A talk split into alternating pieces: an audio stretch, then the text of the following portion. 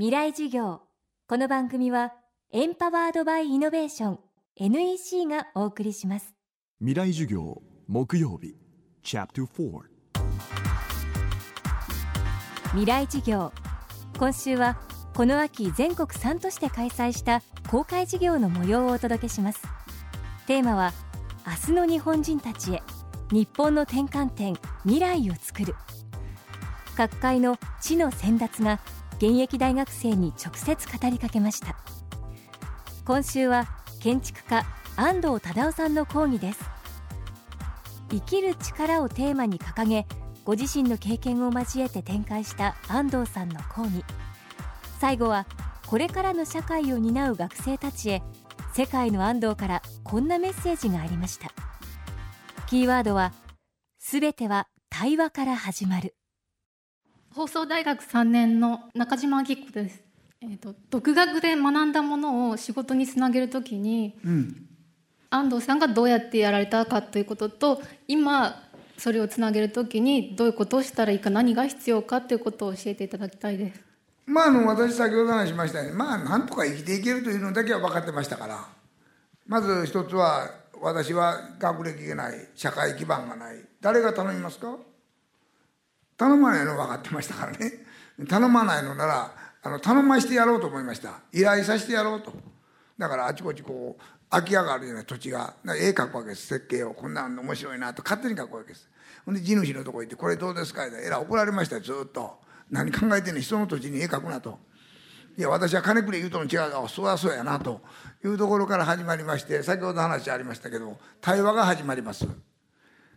空き地に絵描くねって怒ってくるわけですね。怒られたら対話始まるじゃないですか。いやそう言われてもまあちょっとこういうのがいいんじゃないかと思いましたと。あそれはそうかなと。ちょっと見せてみいと。こうなるわけですね。そこから対話が始まるんですよ。これで対話始まりますか？パッと書いて送るんですメールで。すぐ消まあ、シューと消してますよね。で今度対話が始まってうまくいくとこれができた時に隣がまたうちもやってもらおうかなと。いう人もいるわけですよ。で仕事は自分で作り上げていくもんだと思ってずっとやってきましたからまあなかったらなかったでいいけどもなかったら自分で作ると。あったらあったでいいと。でそれぞれあの仕事というものは全部違うんですよ条件が。で今日本の国の悪いところはもう条件一緒のようにこういくから頭動いてないんですね。パッとこっち来たこっちこっち来たこっち。いろいろ考えないと。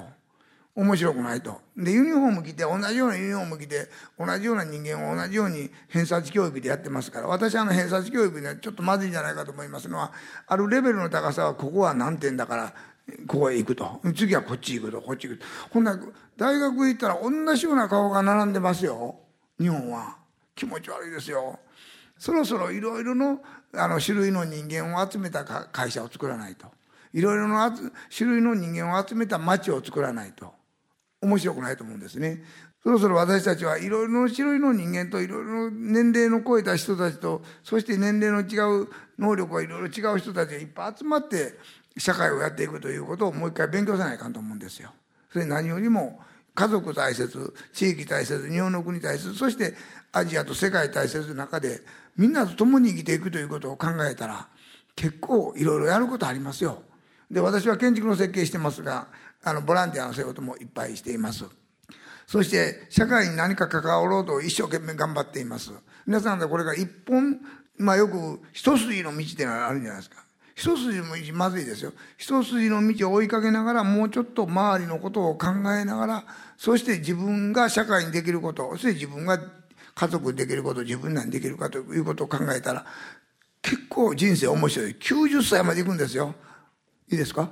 どうもありがとうございました。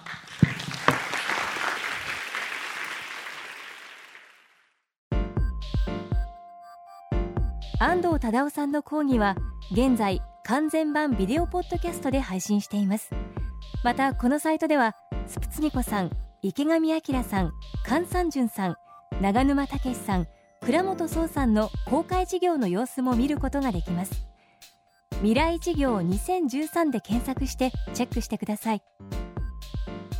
未来事業来週はジャーナリスト池上彰さんの講義をお送りします。